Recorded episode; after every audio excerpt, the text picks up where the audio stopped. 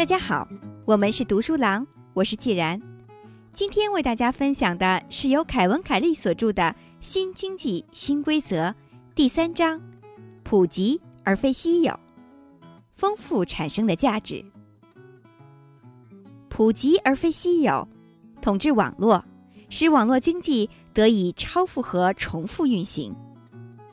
复制品、再造品和拷贝大规模出现，无论什么都应该大量的制造。普及的作用如下：驱动价值，能开启封闭的系统，以及创造海量机会。就拿一九六五年第一台打败传送带的现代传真机来说，尽管它的研发耗费了数百万美金，却还是一文不值。第二台传真机的出现，即刻就使第一台身价上涨。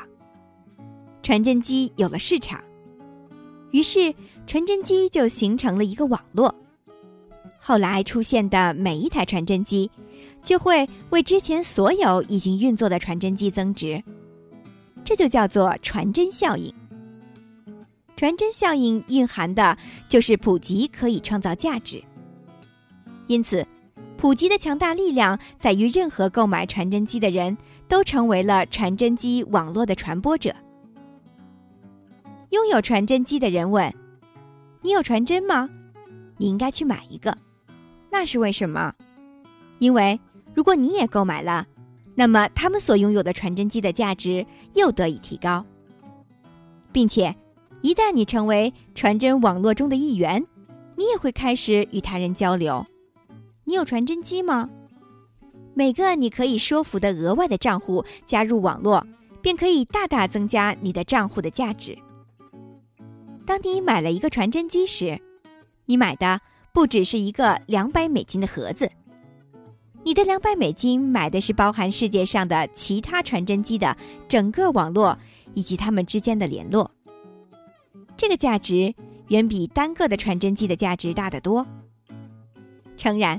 第一台传真机会花费几千美金，并且只与很少的其他机器有联系，所以看起来并不值得。然而今天，花费两百美金买到的传真网络可以价值二十个亿美金。在网络经济中，数量越多越充分，价值也就越高。这个概念与工业时代遗留下来的两个基本的公理相抵触。第一个久远却仍然适用的公理：稀缺价值。工业时代财富的标志，钻石、金子、油和大学文凭，这些因为稀缺而变得珍贵。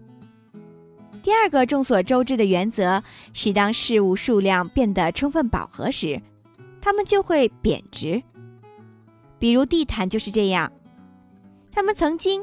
只有在富人的房子里才会存在，而且是手工制品。当他们可以靠成千上万的机器来编织的时候，他们便不再是地位的象征了。这便是所说的饱和法则：数量的增加会降低事物的价值。网络的逻辑颠倒了这条工业法则。在网络经济中，价值来源于普及。就像传真机的普及会增加传真机的价值一样，能量来源于数量的充足。副本是便宜的，就让它们繁殖吧。自从古登堡发明了活版印刷，我们开始意识到无形的东西也可以轻易的被复制，这降低了每一个副本的价值，而增值的是副本之间的关系，使它们在网络中。互相关联，即使参与者数目增长很少，关系的价值也会直线上升。Windows、NT、传真机、TCP/IP 通信协定、GIF 图像，都离不开网络经济，并且证明了普及带来增值的逻辑。在度量扳手、三 A 电池盒。以及依靠其他通用标准的设备上同样适用。它们越是平常普通，越是离不开这个原则。在英语语言中，我们还能找到更古老的例子。当制作另一个复制品的费用极少的时候，标准和网络的价值就激增。这多发生在软件领域。未来，每生产一件复制品，其成本就会陡然下降。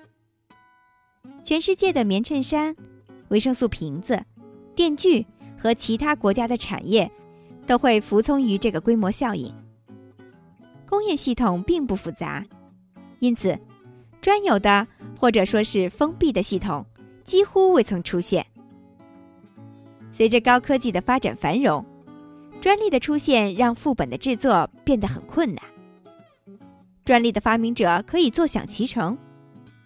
几十年前，信息经济开始崭露头角，人们的梦想便是拥有或者操作一个无法复制的专属系统，这样就可以坐等盈利了。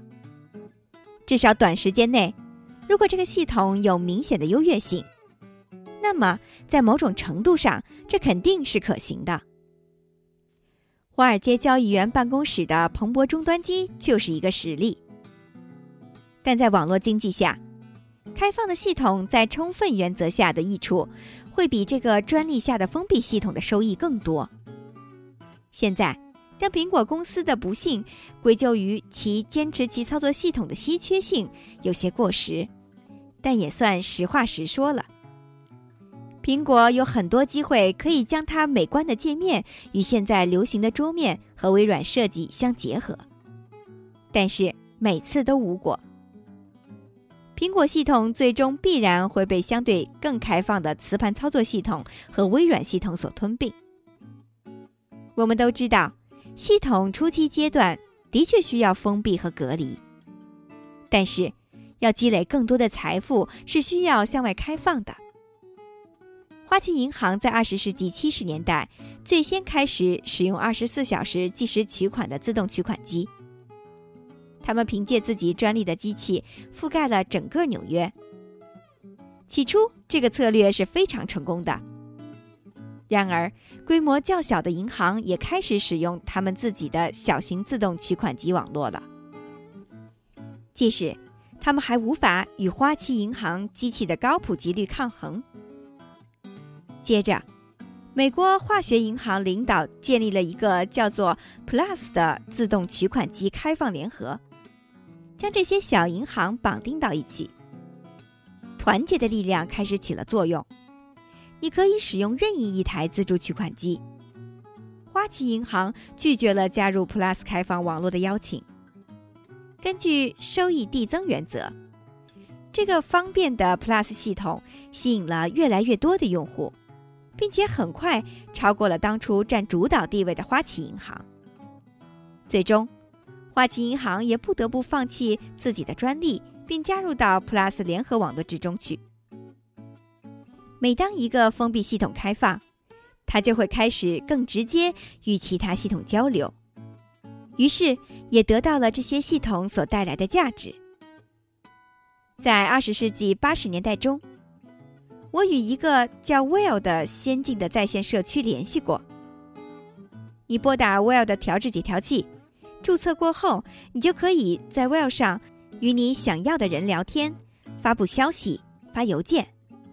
它一共有两千多名用户，在 Will 注册后，短时间内人气暴涨，并且在当时互联网都不太健全的时候，它还启动了邮件服务。Will 的价值在两千多个人的见证下猛然上涨，因为他们可以给上千个学术教授或者公司的上班族群发邮件。几年后。Will 又开通了一个叫做 FTP 的系统，它可以使用户们能够将网络上其他服务器的文件拿到 Well 上来用。于是，又一次，Well 的价值又猛涨。通过 FTP 网络这一小小的努力，就收获了巨大的成功。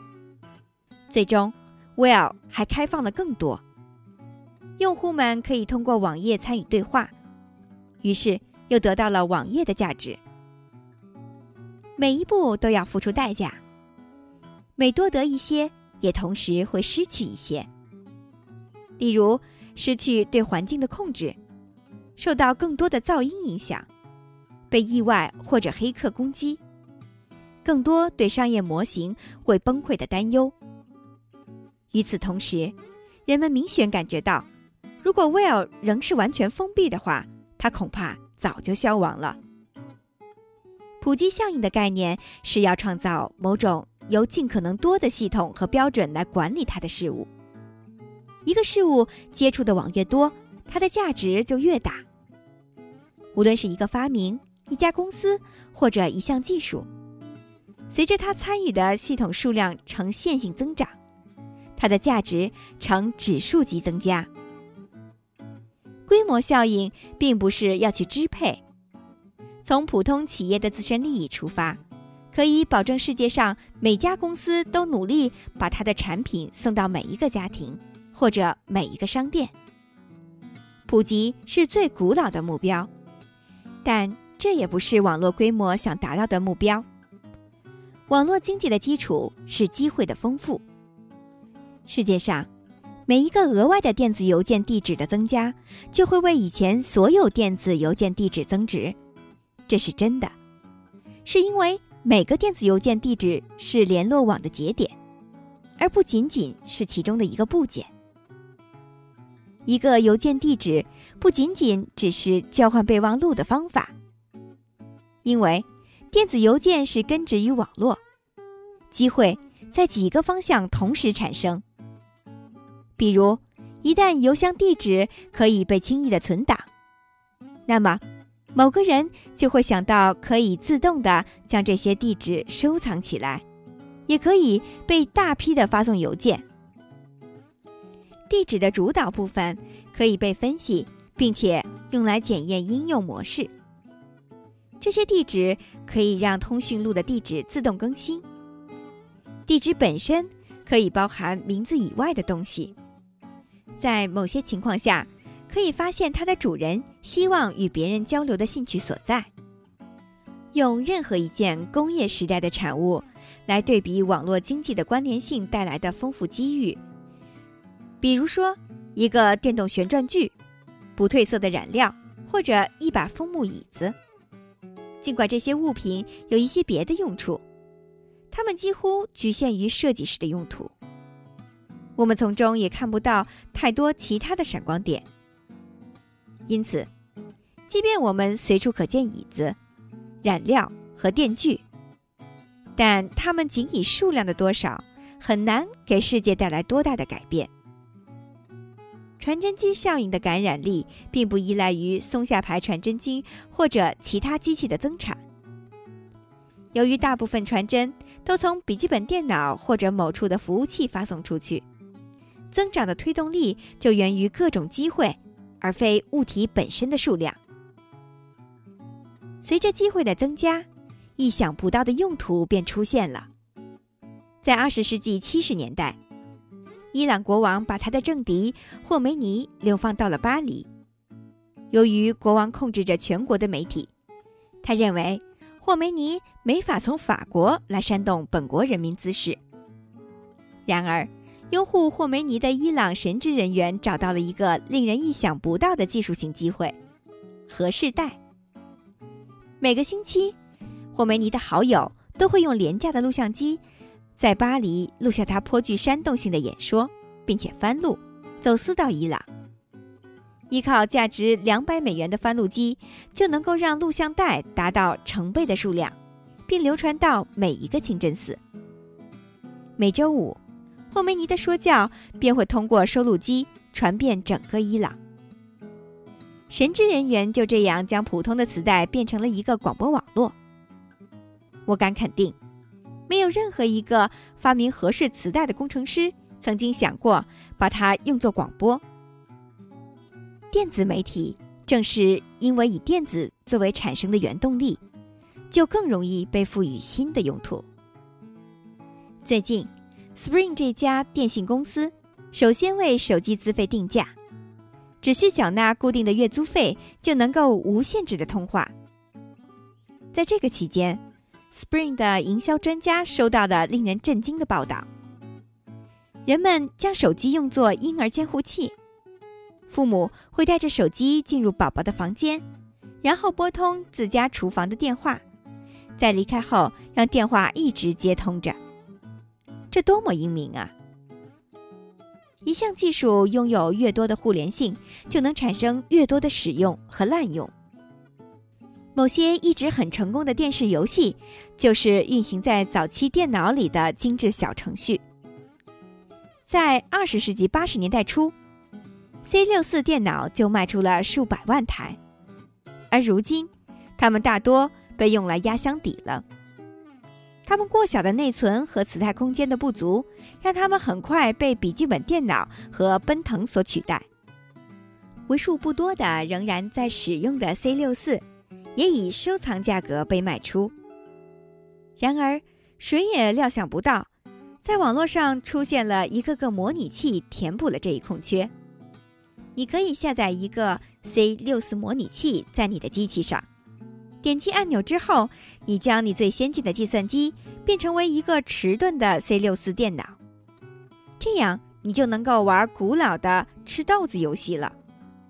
这就等同于你在法拉利的仪表盘上装了一个开关，让它瞬间切换为一台老爷车。这些充满高科技、令人耳目一新的自由玩法，便得益于普及的交互作用。工业经济的产物缺少了这种让人眼前一亮的潜力。另一方面，网络经济是寻求新产品和革新的聚宝盆。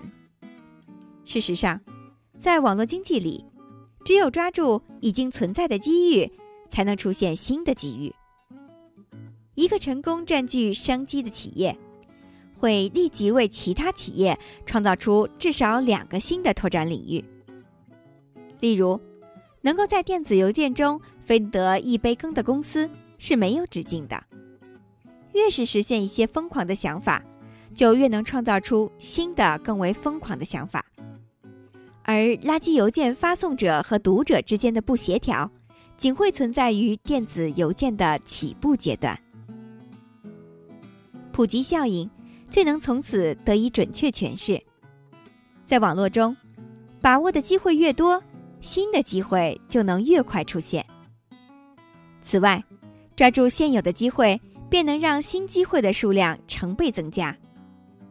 网络所能具备的无限活力是通过事物与事物之间的联系建立的，它能增加潜在的关系的数量，而从这些关系里，便能得到产品、服务和无形的资产。一个孤立的事物，无论怎样精心设计，产生新亮点的潜力都很有限。一个与网络连接的事物，便是一个节点，它能以某种方式与其他节点相互作用，从而产生上百的独特的关系。而这一切在没有连接的情况下是无法实现的。从这些复杂的连接中产生出无数的新机会和相互作用。网络是一个充满各种可能性的工厂。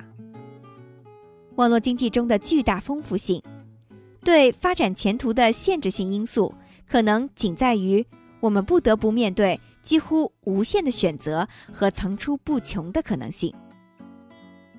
要在充满选择的海洋中稳健前行，已经非常困难了。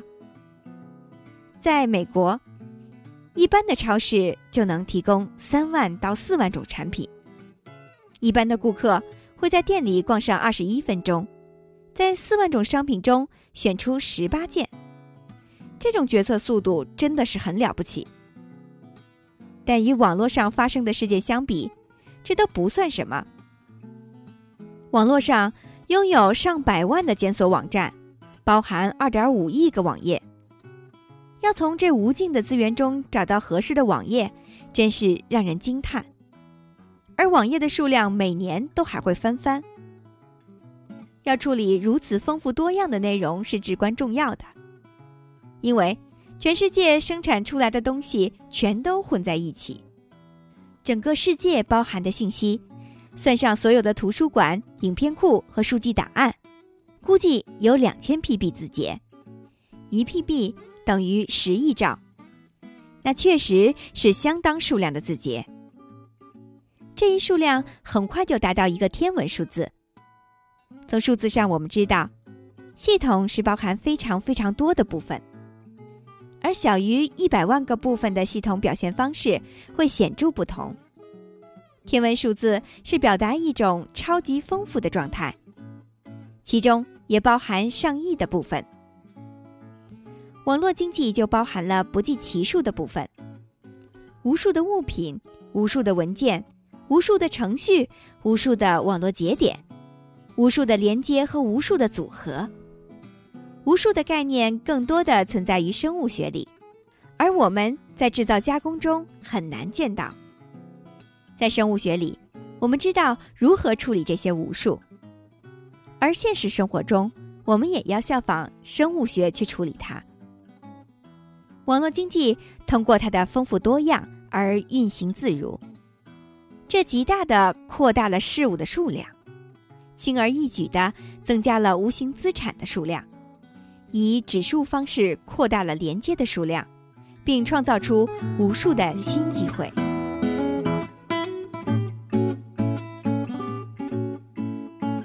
策略：尽可能多的接触网络，因为网络经济中的任何一个动作的价值都会随着网络的传播呈指数增长。这就需要你尽可能多的接触其他网络，这就是充足性。你需要最大化自己或与自己相关的服务或者产品。试想你的产品是一个惰性的东西，比如。刚刚从工厂生产出来的一个门钉，网络经济的目的就是要把这颗门钉尽可能多的联系到其他的网络。你希望让它满足承包商的要求，就需要把它做成符合标准气压射钉枪的大小。你想要给它一个 SKU 的名称，以便零售网络可以进行处理，再配上一个条形码，它便可以通过激光读码系统售出。接着，你想加入一点硅片在里面，以便让它能在门被弄坏时发出警报，并成为房子智能网络中的一部分。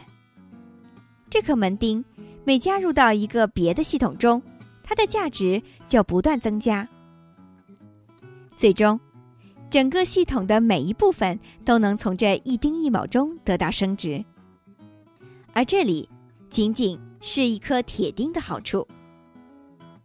越为复杂的物体和服务，就越能渗透到更多的系统和网络中去，从而大大提高自身的价值，也同时让他们介入的系统价值得以提升，最大限度的给予别人机会。在你工作的每一方面，试着让他人在你成功的基础上取得成功。如果你在经营一家酒店，你能为别人、航空公司。行李零售商、导游做些什么，让它成为你发展的一部分呢？不能把他们看作是依赖于你成功的寄生产业，或者更糟的看法是一种掠夺。你要明白，这些联系都是相互支持的。你需要吸引别人来以你为中心提供新的服务，或者附加到你的产品中。甚至，如果是一个新鲜的想法。就让他合法的模仿你，这乍一看是违反常理的，但它却是符合网络逻辑的。一块虽然小，但却能不断变大的馅儿饼，才是最大的。软件最初是以这样的方式发展的。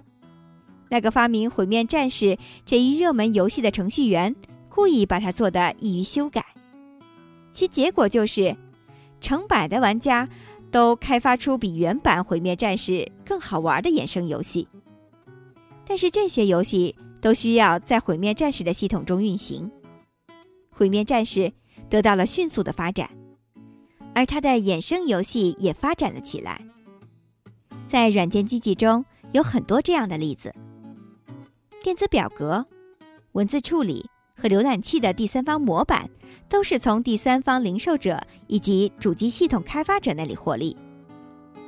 只需稍加想象，就能看到这样的杠杆原理怎样作用于软件以及其他领域。当你走到一个岔路口的时候，如果其他条件都差不多，就选择一条能给别人带来机会的路走下去。不要囤积商品，让它们流动起来。复制任何东西的成本都会不断下降。